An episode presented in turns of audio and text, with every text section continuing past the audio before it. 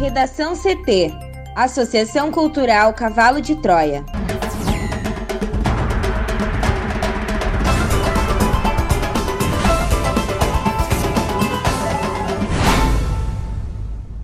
Agora, no Redação CT.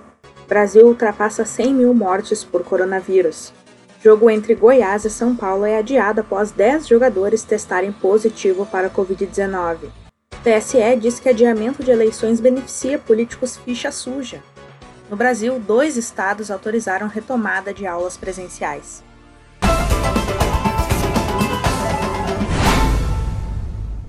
Eu sou a jornalista Amanda Hammermiller, este é o Redação CT da Associação Cultural Cavalo de Troia. Tempo seco e ensolarado em Porto Alegre, temperatura de 27 graus. Boa tarde. E a segunda-feira terá predomínio de sol em todo o estado, mesmo com ingresso de nuvens ao longo do dia. A tarde e a noite devem ser quentes. A máxima na capital deve chegar aos 30 graus. A previsão do tempo completa daqui a pouco. Nesta segunda-feira já tivemos registros de três acidentes em Porto Alegre. Um deles, uma colisão entre dois carros na rua Siqueira Campos com a General Câmara, no centro da capital. O outro, um acidente grave entre carro e ônibus na rua Silva Jardim com a rua Tito Lívio Zambecari, no bairro Auxiliadora. E por último, um acidente na rótula das Cuias, próximo ao gasômetro, onde um carro bateu em um reboque. Em ambas as ocorrências, SAMU, Brigada Militar e EPTC estiveram presentes. E atenção também para serviços que estão sendo realizados aqui na capital. Tem bloqueio total na rua Novo Hamburgo, entre as vias Dom Pedrito e Valentim Vicentini, no bairro Passo da Areia, devido à poda de árvores. Também equipes semafóricas da IPTC trabalham na manutenção de cabos de alimentação na Avenida Sertório com a Rua Edu Chaves, na Zona Norte. Já na BR-116, em São Leopoldo, teve lentidão nos dois sentidos junto à ponte do Rio dos Sinos. Houve dois acidentes, mas apenas com danos materiais, um no sentido de Porto Alegre e o outro no sentido a Novo Hamburgo. Também na mesma rodovia, mas na direção de Esteio, ainda tem lentidão no sentido capital interior. Está sendo feita a retirada de lixo que é deixado nas margens da rodovia no quilômetro 257. Para os motoristas que quiserem fugir do fluxo, a BR 448 é uma ótima opção. Com o trânsito, Juliana Preto. O Brasil já ultrapassou a marca de 100 mil mortes por coronavírus neste final de semana. A repórter Juliana Preto tem mais informações. O Brasil registrou neste domingo mais 572 mortes pelo coronavírus. Com isso, o total de vítimas fatais da doença chegou a 101.049 no país. Já o Rio Grande do Sul registrou 14 mortes nas últimas 24 horas, de acordo com o um boletim da Secretaria Estadual da Saúde. Aqui no estado morreram até agora 2.360 pessoas devido à pandemia. De acordo com o Ministério da Saúde, os novos óbitos eles não ocorreram dentro de um dia, e sim em outros períodos. O boletim da pasta também informa que 116 óbitos ocorreram, de fato, dentro dos últimos três dias o número de infectados também foi informado. Foram mais 23.010 novos casos de contágio registrados em 24 horas, elevando o total de contaminados pelo coronavírus no país para 3.035.422. Desses, 2.118.460 já estão curados, um índice de 69,8%. O número emblemático de 100 mil mortos pela doença ocorreu neste sábado. Fazendo uma comparação, é como se cidades de médio porte como Guaíba, Esteio ou Lajeado perdessem suas populações em cinco meses, que é o tempo de duração da pandemia até aqui. Dessas 100 mil vítimas fatais, a maioria são homens, pardos e idosos ocupação de leitos de UTI volta a crescer em Porto Alegre e bate novo recorde. A lotação das unidades de tratamento intensivo de Porto Alegre voltou a subir e bateu um novo recorde. De acordo com o monitoramento da Prefeitura da capital, havia 337 pacientes com coronavírus internados em UTIs por volta do meio-dia e 45 deste domingo, ou seja, 13 pessoas a mais em relação ao sábado. A taxa geral de ocupação já estava em 89,6% neste final de semana. Nos últimos dias, houve uma relativa estabilidade nas internações por Covid-19. Na última terça-feira, o número de pacientes sob cuidados intensivos chegou a cair para 309, mas dois dias depois, as UTIs de Porto Alegre já tinham 331 internados com coronavírus, o recorde até então.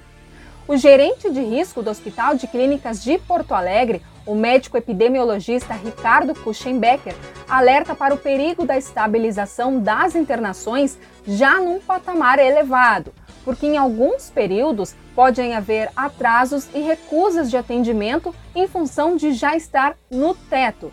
E num segundo aspecto, também faz com que o sistema trabalhe no seu limite. Kuchenbecker avalia também que é difícil prever a tendência da ocupação das UTIs nas próximas semanas, mas afirma que a liberação das atividades comerciais em Porto Alegre pode aumentar o número de pacientes sob cuidados intensivos, pois tem todo aquele risco da proximidade de pessoas sem a utilização de máscaras e também que não tem a adesão à higienização das mãos. Para o Redação CT, Juliana Preto. Um apartamento localizado em um condomínio no bairro Boa Vista, na zona norte de Porto Alegre, foi alvo de um incêndio no começo da madrugada desta segunda-feira.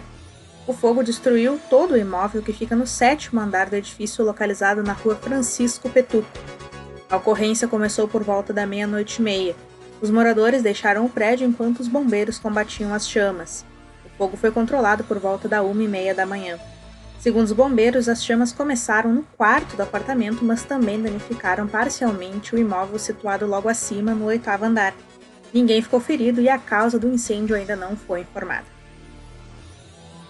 No final de semana em que o Brasil ultrapassou 100 mil mortes em decorrência do novo coronavírus, o Campeonato Brasileiro, que já recebia questionamentos antes mesmo dos jogos iniciarem, viu as incertezas da sua realização aumentarem Goiás e São Paulo tiveram a confirmação do adiamento da partida deste domingo pela primeira rodada do campeonato, minutos antes do jogo começar. O adiamento foi autorizado pelo presidente do Superior Tribunal de Justiça Desportiva, Otávio Noronha. Foi só a partir da determinação do STJD que a CBF confirmou o adiamento. Goiás diz que recebeu o laboratório do Hospital Albert Einstein na quinta-feira para a realização dos testes mas que em seguida teve de repetir o procedimento por uma falha de acondicionamento do material. Os resultados saíram apenas neste domingo pela manhã. Em nota, o Hospital Albert Einstein, parceiro da CBF na realização dos testes, confirmou que houve falha técnica na coleta das amostras. Assim que soube do resultado dos testes, a diretoria do Goiás correu contra o tempo para realizar novos testes em todos os jogadores. Ao todo, 23 se concentraram para a partida e dos 10 contaminados, 8 estavam relacionados como titulares. O adiamento das eleições municipais em função da pandemia de Covid-19 poderá beneficiar candidatos com a ficha suja, na prática, a prorrogação abre caminho para que políticos condenados por práticas ilegais até outubro de 2012 estejam nas urnas em novembro, cenário que não ocorreria sem o adiamento do pleito. A controvérsia vai ser analisada pelo Tribunal Superior Eleitoral.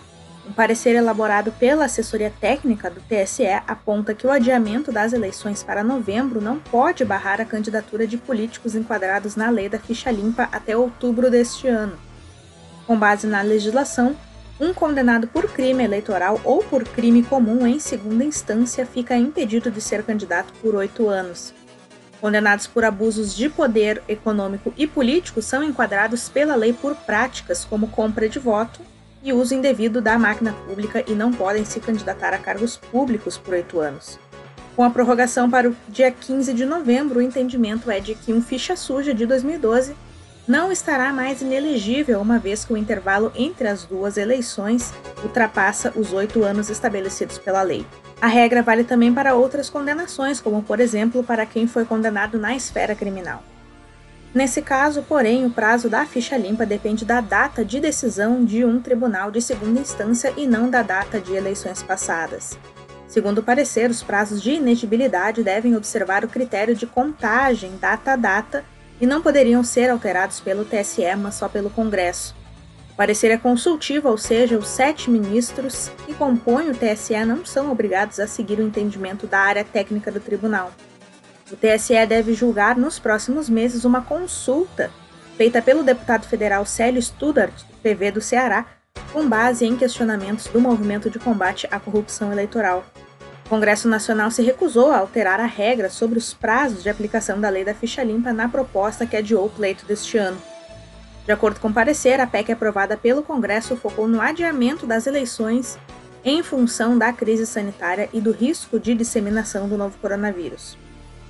Uma alteração no prazo de aplicação da ficha limpa, nesse caso, não poderia ocorrer por decisão do TSE. De acordo com o deputado federal, o Congresso falhou, tanto o Senado quanto a Câmara, em não pormenorizar a questão, apesar dos esforços. No Senado, a primeira casa a votar a PEC que adiou as eleições, os parlamentares foram cobrados pela regra, mas decidiram não alterar os prazos da ficha limpa. A ministra libanesa da Justiça apresentou o pedido de demissão nesta segunda-feira e se tornou o terceiro membro do gabinete a tomar essa decisão após a explosão no porto de Beirute. No domingo, os ministros da Informação e do Meio Ambiente abandonaram o governo do primeiro-ministro Hassan Diab. A ministra foi criticada na última quinta-feira ao visitar o devastado distrito de Gemayaz, nas proximidades do porto, poucas horas depois de um deslocamento ao mesmo setor do presidente francês Emmanuel Macron. Quase uma semana depois da tragédia que deixou pelo menos 158 mortos, 6 mil feridos e destruiu parte da capital, as autoridades acusadas de corrupção, negligência e incompetência ainda não responderam à principal pergunta, que seria por que uma grande quantidade de nitrato de amônio estava armazenada no porto, no coração da cidade. As explosões foram provocadas por um incêndio no armazém onde 2.750 toneladas de nitrato de amônio estavam armazenadas há seis anos sem medidas de prevenção, segundo admitiu o próprio primeiro-ministro. Presidente, cada vez mais contestado, rejeitou uma investigação internacional. E as autoridades não informaram sobre o andamento da investigação local. De acordo com a Constituição, o governo cai se mais de um terço de seus membros renunciar. A imprensa local diz que os outros ministros do governo, de 20 membros, que devem se reunir à tarde, podem abandonar o barco. Durante as manifestações de sábado e domingo, reprimidas pelas forças de segurança, os manifestantes pediram vingança contra a classe política totalmente desacreditada após a tragédia em um país já atingido por uma crise econômica sem precedentes agravada pela epidemia da Covid-19. No Redação CT, agora a previsão do tempo com Juliana Preto. E a segunda-feira começou com tempo firme no Rio Grande do Sul. Houve pontos de nevoeiro na Serra Gaúcha e também aquela sensação de frio no começo da manhã. Mas a previsão é de que o sol tome conta e a temperatura continue amena na maioria das regiões. E é na parte sul do estado que o tempo vai mudar no final desta segunda. É para lá que uma nova frente fria vinda do Uruguai avança, trazendo pancadas de chuva, trovoadas e ventos entre 50 e 60 km por hora. De acordo com a SOMAR Meteorologia, as pancadas são isoladas e não devem se dirigir a outras regiões. Até porque aqui na Grande Porto Alegre teremos o tempo firme e ensolarado, e máxima de 27 graus aqui na capital. Já para esta terça-feira, no entanto, a chuva ela chega para boa parte do Rio Grande do Sul. É a volta né, da instabilidade que deve marcar toda esta semana. A frente fria também deve diminuir a temperatura e afastar o famoso veranico que ocorreu nos últimos dias.